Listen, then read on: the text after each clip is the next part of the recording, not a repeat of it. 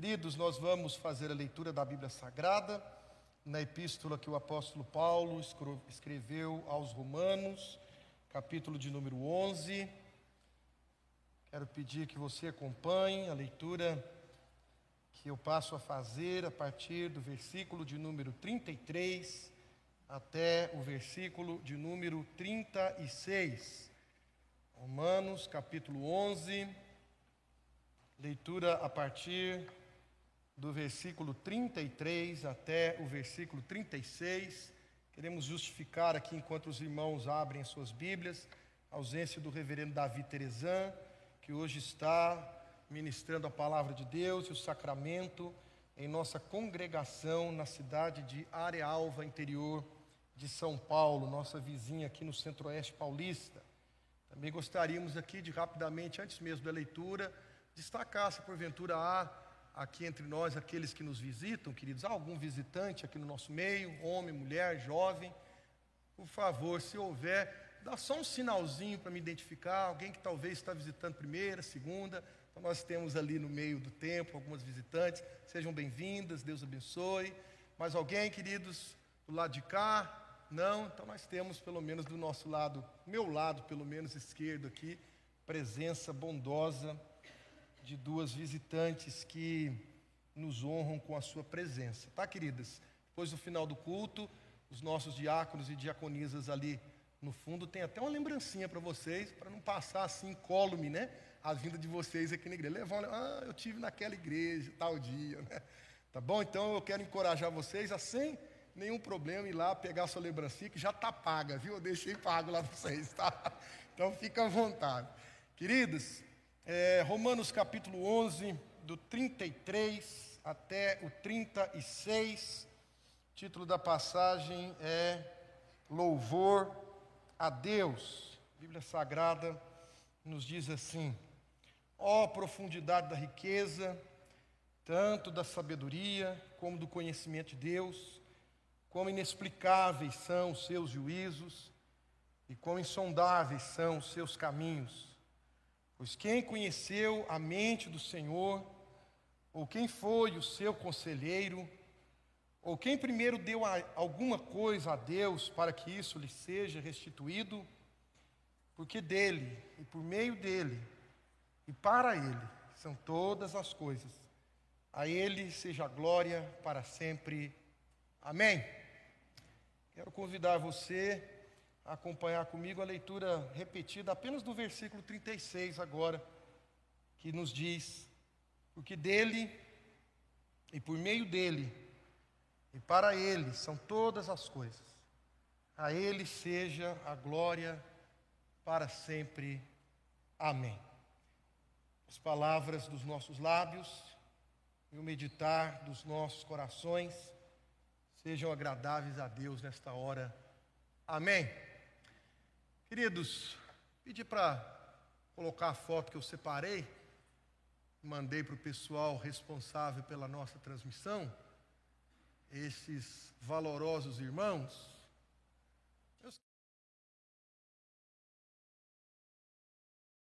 Vamos aí nessa foto. O primeiro deles, o homem adulto, é um ator britânico chamado Henry Cavill, ou Cavill, né? E ele é o ator que mais recentemente sucedeu a posição ali de alguns atores muito famosos ali da cultura anglo-saxã, né? cultura americana e tudo mais. Porque eu não sei se você reconheceu ali, meio que de bate pronto, talvez do alto da sua do seu trânsito aí mais fácil, né?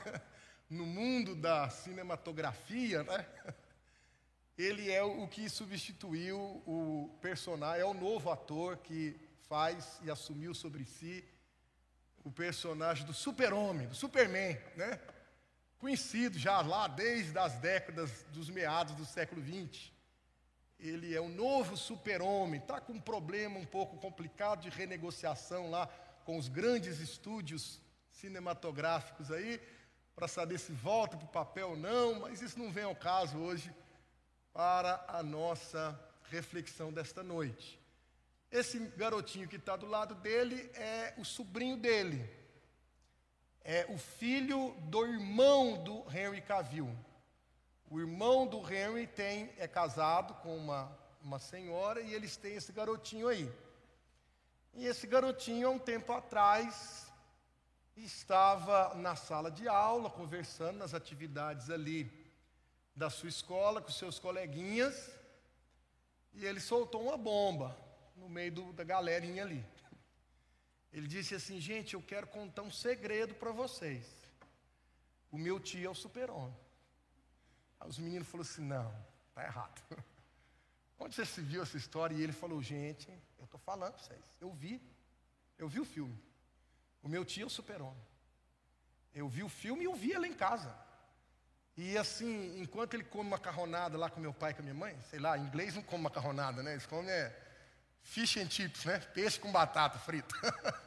Quando ele come o fish and chips lá com meu pai e com minha mãe, meu pai e minha mãe nem sonha. Mas eu sei o segredo dele. Ele é o super-homem.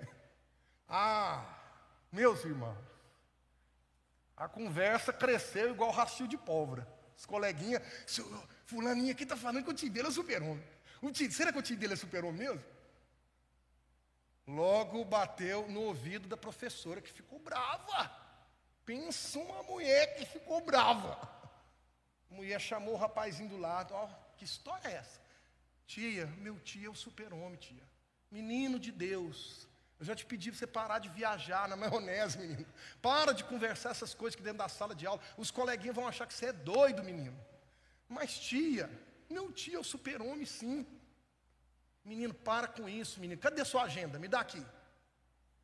Trouxe a agenda, já botou lá um bilhetão bem do pesado para a mãe do menino. Quero te ver aqui na reunião da próxima dia tal da semana, que eu preciso conversar seriamente com você a respeito da saúde mental e psicológica do seu filho. E lavar o menino com os olhos até marejar de água jurando de pé junto, meu tio o super-homem, meu Deus do céu. Eu não tenho culpa disso, não. Eu sei que ele é o super-homem, eu vi. Levou para a professora, a professora olhou, a mãe olhou aquele recado. Hum, meu Deus do céu, é coisa séria. Saúde psicológica, saúde mental do meu filho. Correu lá, professora, o que está acontecendo? E a professora já começou brava. Antes de qualquer outra coisa, eu quero dizer que a senhora e o seu marido precisam desestimular o garotinho a ficar imaginando coisas. Esse menino vai acabar num hospício, doido. A mãe, coitada, ficou doida, ficou né, apavorada com, aquele, com aquela informação. E o que está ah, Explica, Abra, o que está acontecendo? Ele está falando para todo mundo aqui que o tio dele, o super-homem é tio dele. Ai, meu Deus a mulher pôde respirar mais fundo e falou: professora de Deus, é, eu sei o que está acontecendo. O meu marido é irmão do ator que faz o super-homem, então ele deve ter visto o filme e ficou encantado com isso e saiu conversando, mas não é coisa de, de doença mental, não. É o, o menino, o tio dele é ator. E aí, logo, obviamente, isso aí rendeu conversa lá nos ambientes familiares. E o Henry Cavill decidiu então ir um dia na sala de aula junto com o menino para provar que o tio dele é o super-homem sim.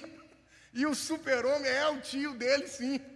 E aí alguém, com um espírito um pouco mais matreiro, tirou a foto exatamente no dia em que eles estavam chegando lá na escola para que fosse tirada a prova de que o tio desse garotinho loiro é o super-homem mesmo. Irmãos, repare que ele já foi todo paramentado, né? Pôs até a camisa do super-homem. Estava levando, eu acho que uma barrinha de torrone ali, não sei se é meu apetite que está me fazendo ver coisa, para a professora. Mas repare os irmãos que ele está até meio empinado, né? De tanta empolgação. Está até meio empinadinho. Hoje eu vou chegar lá na sala de aula e mostrar, eu não estou conversando fiado, não. Vou mostrar que o meu tio é o super-homem. Meus queridos irmãos e irmãs, as crianças têm essa facilidade que, lamentavelmente, nós perdemos com o passar do tempo, de transitar com facilidade, né?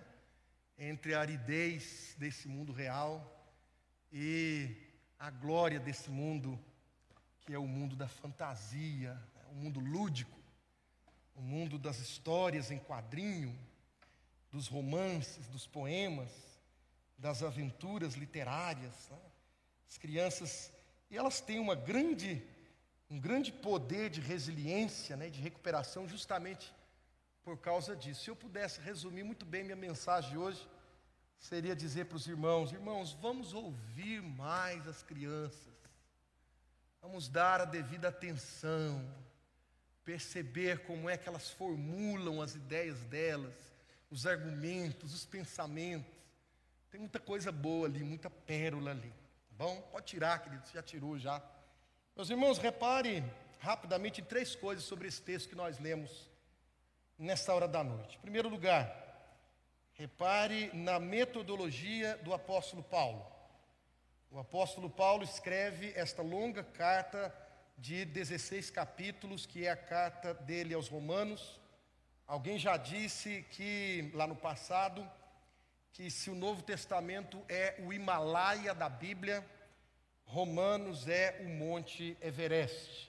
É o momento mais climático, né? é o pico mais glorioso de toda a revelação do Novo Testamento. E ao longo desses seus 16 capítulos, o apóstolo Paulo, como bom mestre que era, ele então faz uma divisão estre... é, é, profundamente fácil de ser, inclusive, assimilada por cada um de nós.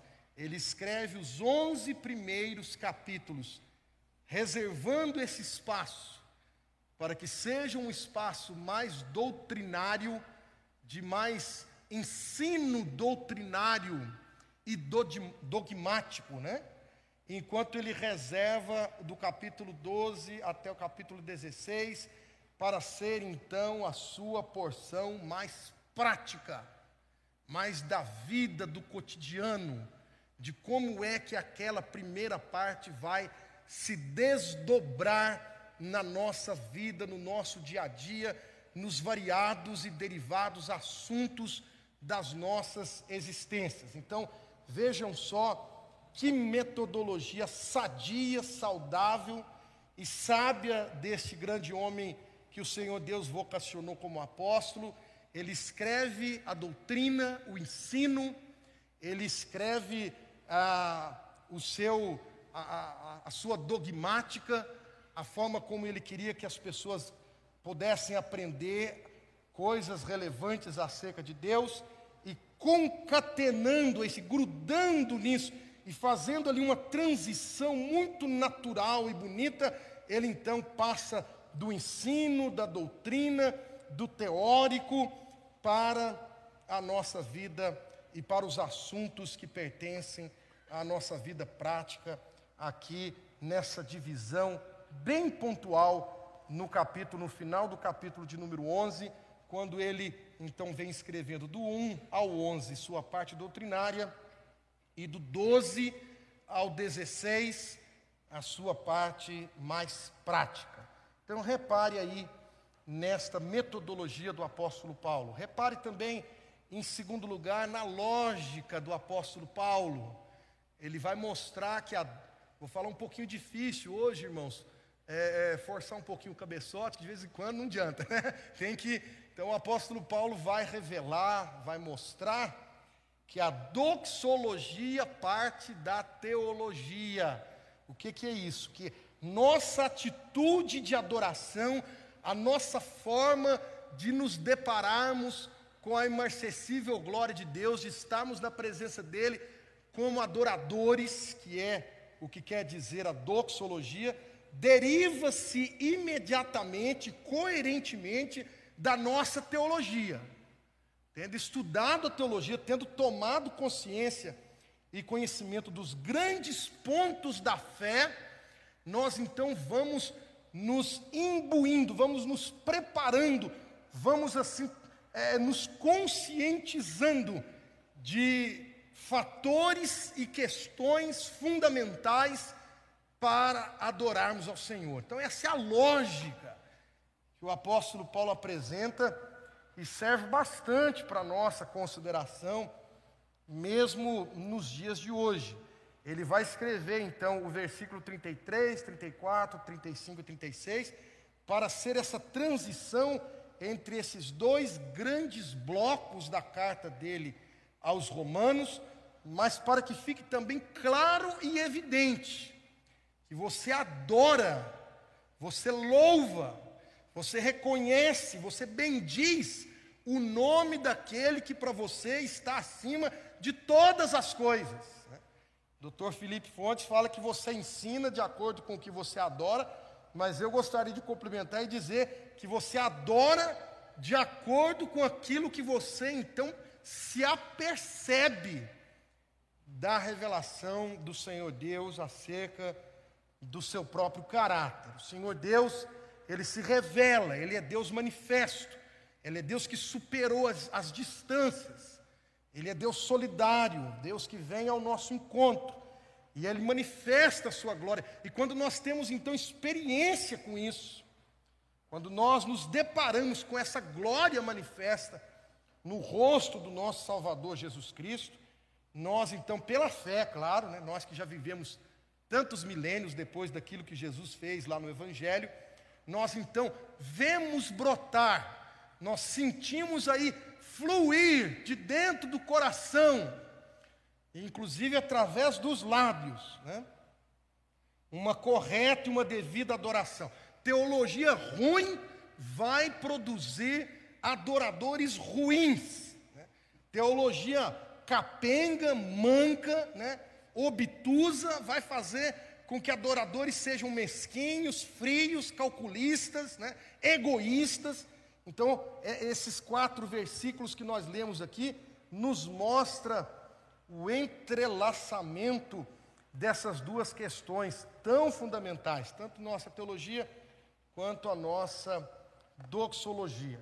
Então, repare aí na metodologia do apóstolo Paulo, repare na lógica que o apóstolo Paulo usou nessa passagem que foi lida hoje à noite, e repare, meus queridos irmãos e irmãs, na sabedoria do apóstolo Paulo, pois ele, sabendo que ia entrar em assuntos mais até delicados do que as doutrinas que haviam sido delineadas e listadas no seu primeiro bloco, sabendo que ele ia pisar em terreno espinhoso, que quando você fala de prática da vida cristã, de mudança, de transformação, daquilo que precisa mudar para a glória de Deus, é quando nós então começamos aí a adentrar num terreno mais perigoso, né?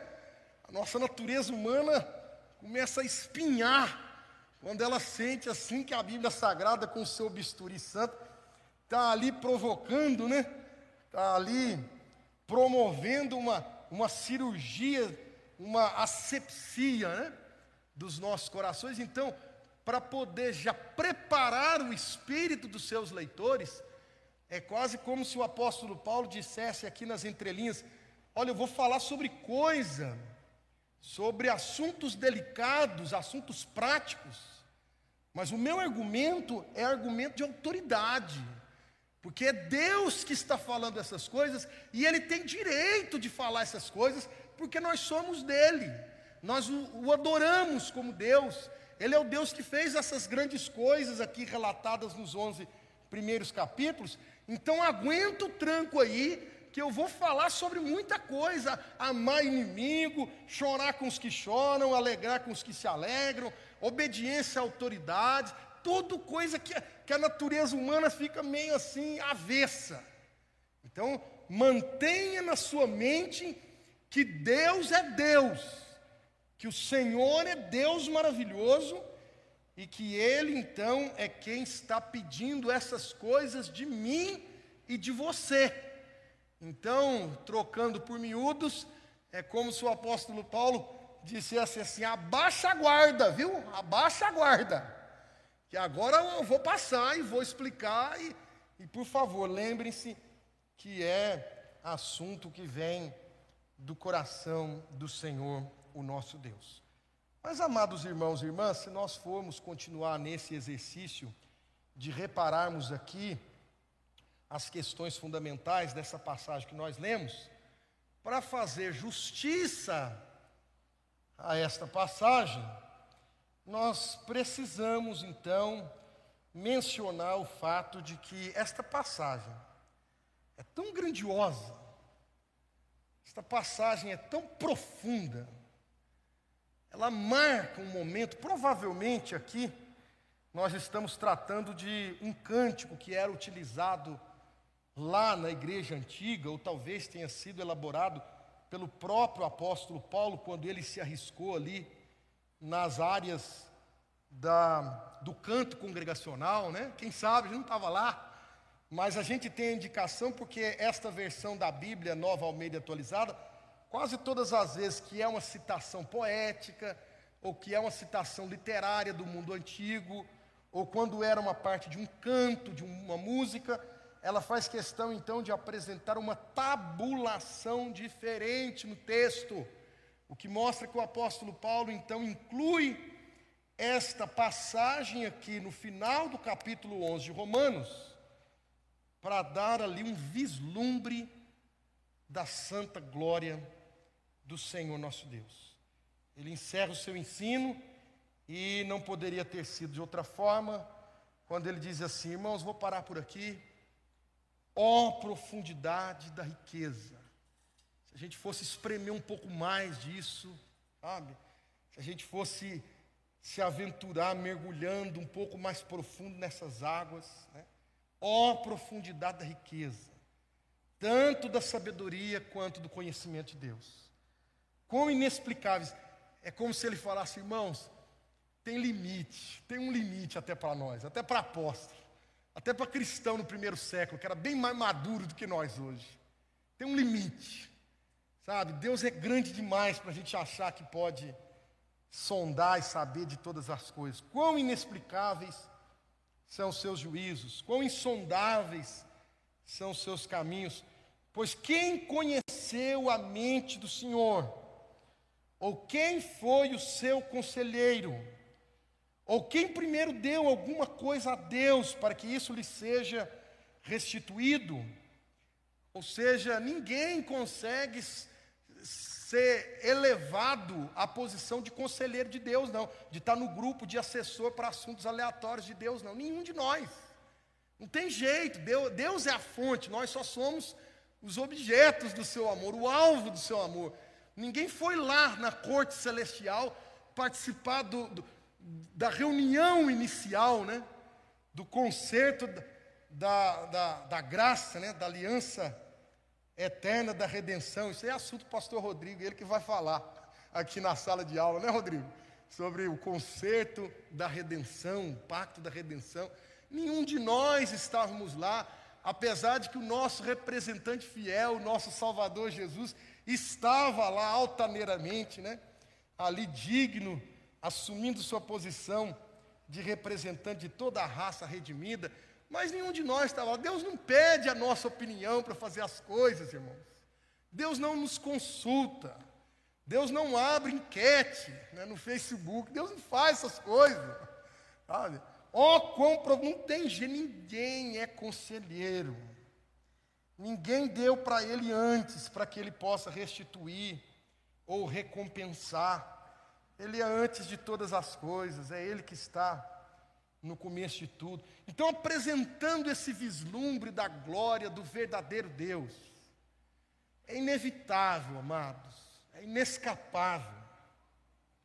O fato de que uma passagem como essa, especialmente o versículo 36, aqui aberto e lido diante de nós, de que talvez a questão mais premente, mais relevante e urgente que eu e você temos que enfrentar diante de uma leitura como essa, é encarar o fato de que só vale a pena viver a vida humana, só vale a pena viver uma vida humana se esta vida girar em torno da fé em Deus.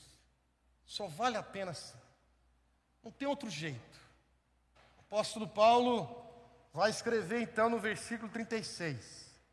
Porque dele, por meio dele. E para ele são todas as coisas. Se é todas as coisas, irmãos, é todas as coisas. Não está escrito aqui todas as coisas, vírgula, e o seu nome na frente. Não está, sabe? Não está. Às vezes a gente até gostaria que estivesse, mas não está. Né? Todas as coisas incluem a mim e a você. Então, meus amados irmãos, quando passamos a encarar a vida humana como este grande círculo contido neste triângulo perfeito. Eu estou até viajando, igual o menininho hoje, sabe? Mas o texto tem até, inclusive, as suas implicações aí geométricas, né? Quando nós encaramos aí nossa vida inteira, olhando o quadro geral, maior, quando observamos a floresta e não reparamos nas árvores individuais, nós só poderemos chegar como conclusão aquilo que o apóstolo Paulo aqui descreve: dele, de Deus, vindo de cima, por meio dele e para ele são todas as coisas, a ele seja a glória para sempre. Amém. Eu quero então que nessa noite, rapidamente, você e eu, cuidemos e tomemos um devido tempo para refletir de que esta passagem traz como implicação inescapável o fato de que só há valor, só vale a pena viver a vida humana se essa vida for vivida girando em torno de nossa fé em Deus. Quero destacar aqui, meus queridos irmãos e irmãs, que em primeiro lugar o apóstolo Paulo coloca em palavras simples, mas de altíssimo impacto, que nós somos dele, porque dele, de Deus, do Senhor, o eterno, aquele que vive para sempre, dele é que nós somos, nós somos dele. Nós viemos dele, nossa origem está traçado lá nos decretos criadores e providenciais de um Deus que existe para todo sempre. Nós somos de Deus, porque dele são todas as coisas. Meus queridos irmãos, o pastor Davi, esses dias atrás aqui, ele falou radicalmente, eu até assustei, estava ali no banco, cheguei a tomar uma Sabe, cheguei a tomar uma tremida assim no corpo, quando ele disse assim que coach é coisa do diabo. Quando ele falou isso, eu cheguei a arrepiar. Sabe? Falei, gente, olha, o pastor da igreja presbiteriana independente está tá ousado, está colocando as asinhas para fora. Né? Coach é coisa do diabo. E meus irmãos e irmãs, eu quero pegar um gancho com essa fala, talvez seja um pouco mais, sendo um pouco mais ameno, mas dizer aos irmãos como a Bíblia Sagrada é muito melhor do que coach, irmãos. Muito melhor do que essa nova moda de coach que nós temos por aí, que não passa de um disfarce moderno para a velha e famigerada teologia da prosperidade, que por sua vez era obcecada com dinheiro e com saúde e agora o tal da teologia coach é obcecada com fama e sucesso. Sabe, irmão? Fama e sucesso. Como se isso mudasse alguma coisa na nossa estrutura humana, como se isso acrescentasse, porventura, um côvado que fosse no cumprimento da nossa existência, como se isso pudesse nos ajudar a tornar um fio de cabelo da nossa cabeça branco ou tingido. Meus irmãos, a teologia coach veio para poder te falar que vale a pena ter sucesso, que vale a pena ser famoso, que vale a pena ser influente. E meus irmãos e irmãs, a Bíblia Sagrada vem para te falar que o único lugar onde vale a pena ser popular é diante do trono da graça, diante do trono da graça do nosso Deus. Ali você tem que ser popular, ali você tem que ser visita frequente. Deus é que tem que te conhecer. E você tem que conhecer esse Deus maravilhoso, porque você vem dele. Então repare muito bem que mudam as épocas, mudam os tempos, mudam as modas, mas o princípio sempre é o mesmo. O ser humano sempre à procura de divinizar aquelas coisas que fazem parte da nossa realidade de pegar uma partezinha tão reduzida e minúscula da nossa vida e fazer com que o nosso coração se devote a ela, como se aquilo fosse então o nosso ídolo, e de uma forma ou de outra, a conclusão será sempre a mesma: o seu valor derivará de alguma coisa externa que você carrega em sua vida. Você terá valor se tal, tal e tal coisa for manifesta, presente e aparente na sua vida. Enquanto a Bíblia é muito melhor que coach, irmãos. Enquanto a Bíblia diz assim: somos dele, somos dele. Seu valor não depende de nada que você carregue externamente, ou ache que carregue ou se lamente por não carregar parecido ou a semelhança de outros seres humanos, seus semelhantes, aqueles que compartilham com você a caminhada da existência humana. Nenhuma coisa dessa pode conferir ao seu coração o verdadeiro valor. A Bíblia Sagrada diz que o Senhor Deus colocou a eternidade nos nossos corações. Nós somos homens e mulheres. Nós somos a coroa da criação de Deus. Pode até parecer papo coach, né? Mas não é, viu, irmão? É igual o Denorex aqui que eu estou falando. Parece, mas não é. Né? Nós somos é, os objetos, os alvos especiais do amor do Senhor, nosso Deus, tão vivo e verdadeiro, porque nós viemos dele. Está atrelado à minha vida, à minha existência a sua vida, a sua existência, independente de quaisquer que sejam os altos e baixos, está atrelado o nome do Deus vivo, do Deus verdadeiro. Você pertence a Deus. Se você achar meio ruim, eu não interessa, não importa. Você pertence a Deus. Você é de Deus. Ele é seu pai. Ele é seu dono. Ele quer o melhor para você. O que, que você está fazendo que está querendo andar longe de Deus?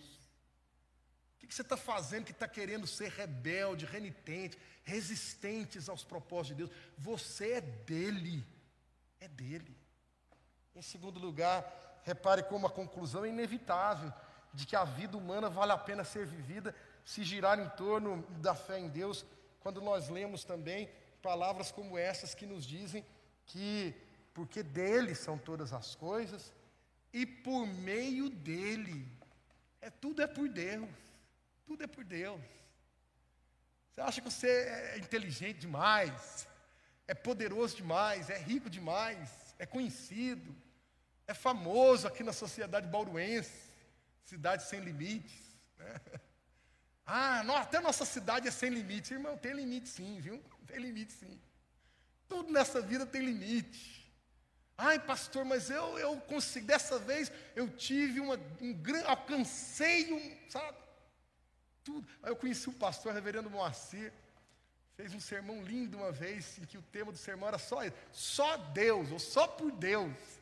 E ele fez todo um sermão avisando, explicando esse assunto. Irmãos, irmãos, é só por Deus. Só por Deus. Quem somos nós, irmãos? que é o homem para que dele te lembres, diz o Salmo 8, e o filho do homem para que o visites, no entanto, o coroaste, né? Quem é o homem, essa criaturinha, pó? Tão fragilizado, tão fragilizado, mas é por Deus, por Deus, que nós fazemos as coisas. Lá no auge da época da pandemia, eu lembro que nós estávamos fazendo, ministrando aulas da escola dominical, tudo online. E eu ainda estava apanhando, ainda estou bastante com as mídias digitais. Teve uma vez aqui na igreja que eu fiz um culto inteirinho assim, ó. Povo me acompanhou o culto inteiro, duas horas, eu falando, explicando as coisas. E eu, alguém avisa esse miserável, esse filho de Deus, alguém vai lá, ajuda, se meu filho, você está tombado. Mas não teve jeito. Depois que eu descobri, eu falei, nossa, pela madre. E aí no começo das aulas, eu nem a cara não colocava, eu colocava umas fotos lá na frente, umas imagens, só falava. Eu não sabia filmar minha cara, né? Mas eu lembro que numa dessas, numa dessas aulas eu fui falar sobre a importância da doutrina da Trindade. E a minha tese naquela aula, na altura daquele campeonato, é que Deus, o nosso Deus maravilhoso, ele revelou-nos a si mesmo como sendo esse único Deus vivo e verdadeiro, mas sobre quem podemos dizer com toda certeza e convicção que nessa divindade há três pessoas: a pessoa do Pai, a pessoa do Filho, a pessoa do Espírito Santo, coiguais em eternidade e muita glória. E a minha teoria, minha tese na época era o seguinte: que o Senhor Deus se revelou para nós como um Deus triuno, como Deus trino, como a trindade augusta e excelso, bendita para todos sempre, porque nós precisamos saber que Deus é trino. Então, durante a aula, eu dizia assim: é só por causa da trindade que eu posso assimilar e entender a ideia de que eu preciso de um Deus acima de mim, Deus Pai. De que eu preciso de um Deus ao lado de mim, Deus Filho. E de que eu preciso de um Deus, ou do Deus verdadeiro, dentro de mim, o Espírito. Né? Foi uma aula memorável, eu fiquei até feliz de ter dado essa aula, achei linda. Falei, nossa, essa aula ficou, ficou linda. Sabe? E dei aula, soltei nas redes sociais. Né? Eu me lembro disso, de destacar como cada pessoa da Trindade em sua santa administração dos propósitos do coração do nosso Deus, vai então atendendo às nossas necessidades, irmãos, revelando o nosso Deus vivo como Pai que Ele é, como Ele Filho representante de nós todos, como Ele é, e como Espírito Deus que habita nos nossos corações, e como isso é importante, mas para ficar ainda mais claro essa parte, eu gostaria de compartilhar com você uma coisa que eu descobri há pouco tempo. Vocês já ouviram falar numa peça de teatro que ficou muito famosa uns anos atrás, chamada de O Longo Silêncio? Alguém aqui já ouviu falar do Longo Silêncio? Eu também não conhecia não essa peça, O Longo Silêncio. Mas vinha conhecer porque a parte final dela é apresentada no livro do reverendo John Stott, o livro A Cruz de Cristo. Então, a parte final da peça diz assim: que no dia que Deus reuniu todo mundo para poder julgar os seres humanos no final da história, aconteceu que repararam e perceberam a seguinte situação se formando. Cada um ali presente naquela grande planície esperando o julgamento, cada um tinha uma reclamação contra Deus. Cada um tinha uma reclamação contra Deus por causa do mal e do sofrimento que ele havia permitido no seu mundo. Ora, quão feliz havia, é, é, quão feliz era Deus por viver no, no céu, onde tudo era doçura e luz, onde não havia choro, nem medo, nem fome, nem ódio. O que é que Deus sabia? Daí formaram-se grupos, e cada um deles enviou o seu líder, escolhido por ter sido a pessoa que mais sofreu enquanto viveu por aqui. Um judeu perseguido no Holocausto, um escravo, uma pessoa morta lá no ataque da bomba de Hiroshima, no Japão, uma criança talidomídica. Disseram que antes que Deus pudesse se qualificar como juiz deles, Deus devia suportar o que também eles suportaram. Ele devia ser sentenciado a viver na terra como homem que ele nasça judeu e sob suspeitas da sua legitimidade no seu nascimento, que ele trabalhe duro, seja traído por amigos mais íntimos, seja acusado falsamente, sofra preconceito, seja até torturado, que ele conheça o terrível sentimento de estar sozinho e então que ele morra a morte dos seres humanos. Quando o último acabou de pronunciar a sua sentença, o último ser humano ali aguardando a expectativa do juízo, acabou de pronunciar a sua sentença, daí houve um longo silêncio naquela planície. Meus irmãos, nosso Deus é o Deus solidário. Eu, na verdade, queridos irmãos, eu me lembro de uma vez eu estava na igreja e falei assim: não existe situação humana pela qual o Senhor Jesus não tenha passado e não seja solidário a mim e você. O Senhor Jesus sabe o que é padecer, varão de dores. O irmão levantou a mão, o presbítero Antônio Camargo Neto, lembro dele até hoje. Pastor, eu sei um sofrimento que eu tive e que Jesus nunca teve. Cara, Jesus nunca foi corintiano. Olha eu, Pilde. Mas deu vontade, falei, irmão, sabe, essa minha Bíblia, oh, eu estou falando de coisa séria. Nosso Deus é Deus solidário.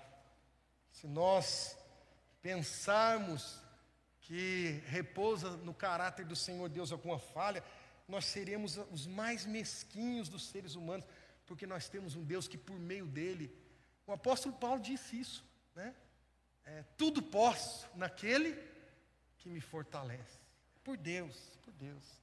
E por fim, amados, somos dele, por meio dele, e é para ele que são todas as coisas. Nós temos dignidade, nós temos um Deus que nos acompanha solidariamente, né? alguém que sabe o que é sofrer e padecer. Você não estreou sofrimento, não, meu irmão. Não é nada inédito na sua vida, né? Eles falam que tem muitos cristãos e cristãs que sofrem da síndrome de Adão, né? Acho que é o primeiro a experimentar certa coisa. Não é não. Tá? Não é não. Na verdade, antes de mim e de você, o nosso Senhor Jesus já sabia e sabe muito bem, carrega as marcas de seu sofrimento sofrimento bem humano, bem solidário, bem próximo do nosso. E Ele é aquele que começou boa obra em nós e há de terminá-la até o dia de Cristo Jesus. Né? Nós somos para Ele também, para Ele, porque dele, por meio dele e para Ele são todas as coisas. A Ele seja a glória para sempre. Nosso destino, como povo de Deus, está sendo ali governado por esse grande capitão de navio, né? Está levando adiante a história da sua igreja e nós somos para ele. O fim principal do homem é glorificar a Deus e gozá-lo para sempre. Nós haveremos de ver, com a graça profusa do nosso Deus, nós haveremos de ver a santidade, a beatitude plena, o brilho da glória celeste, né? porque nós somos para Ele. Né? É, ser cristão não é tão fácil como as pessoas imaginam, né? mas ser cristão é algo que de tempos em tempos renova a nossa esperança. Eu me lembro de um conhecido meu que dizia assim: Eu gosto muito de, de conversar e de conviver com o novo convertido. E eu um dia perguntei para ele por quê? Ah, porque o novo convertido vive como se estivesse vendo passarinho verde. Né? É um ali, irmão, irmão, de tempos em tempos a gente precisa repensar a nossa posição na presença de Deus, de quem Ele é, de quem nós somos, e de tudo que Ele fez em prol das nossas vidas, e para onde é que nós vamos, e assim voltarmos a ver passarinho verde, queridos, voltarmos a ver passarinho verde, aquela esperança, contumaz até no nosso coração, teimosa. O cristão, ele é teimosamente esperançoso, frente a qualquer desafio. Então, meus amados, eu termino essa noite comentando com os amados irmãos que o Evangelho nos conta que Pilatos, quando o Senhor Jesus foi então ali apresentado a ele, depois do castigo físico que recebeu, Pilatos então recebeu Jesus mais uma vez e, tendo convocado a multidão, ele disse: Que farei de Jesus chamado Cristo? Né? Que farei de Jesus chamado Cristo? Hoje, nesta noite, eu gostaria que você substituísse a pessoa do Senhor e meditasse acerca de si mesmo. O que é que eu estou fazendo com a minha vida? O que é que eu estou fazendo comigo, com a minha história? Só existe um jeito de viver devidamente, de forma pelo qual valha a pena, crendo em Deus, crendo no Pai, no Filho, no Espírito Santo, amando o Senhor de todo o coração. Deus abençoe a minha e a sua vida nessa hora da noite. Amém? Vamos colocar de pé, meus queridos, e vamos encerrar esse momento de culto ao Senhor, nosso Deus. Momento de oração e também impetração da bênção do Senhor sobre as nossas vidas. Pai querido, Deus bondoso, obrigado porque o Senhor é o Deus que nos fala, Deus que nos abençoa, Deus que nos acolhe, cuida de nós nos ampara em tantas das nossas necessidades, ó Deus. Obrigado, Senhor Deus, porque aqui viemos mais uma vez. Podemos sair daqui com essa convicção, ó Deus, de que nós fomos, pelo chamado do Evangelho, inseridos nessa dinâmica do relacionamento intratrinitário, Deus. Senhor nosso Deus é nosso Deus, Pai, Filho, Espírito Santo. Por isso, querido Deus, podemos também proclamar acerca de nós mesmos que viemos de Ti, vivemos por meio de Ti e iremos para Ti, ó Deus. O Senhor é Deus presente nas nossas vidas. O Senhor é o Deus de quem nós sentimos falta muitas vezes, a quem podemos recorrer continuamente, clamar, buscar, experimentar da Tua presença consoladora. Ó oh Deus, reaviva em nós a nossa fé. Aumenta-nos a fé, Senhor Deus, para podermos viver na tua presença, ó Pai. Tudo é possível àquele que crê, é o que promete a tua palavra.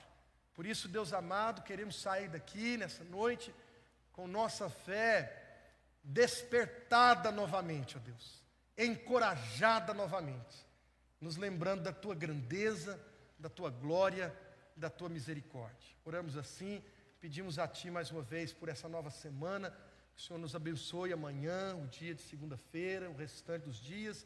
Que o Senhor abençoe nossas lutas, nossas dificuldades, abençoe nossos familiares, abençoe nossos irmãos enfermos que estão doentes, ó Deus. Abençoe as famílias enlutadas, ó Pai. Cuida de nós, Senhor Deus. Desperta no nosso coração aquilo que só o Senhor Deus pode fazer. O braço de carne não tem condições de simular, de produzir o que nós tanto sentimos falta, ó Deus. Trabalhe, Senhor. Opera em nós, é o que te suplicamos e te imploramos no nome poderoso de Jesus, nosso Senhor e nosso Salvador. Amém.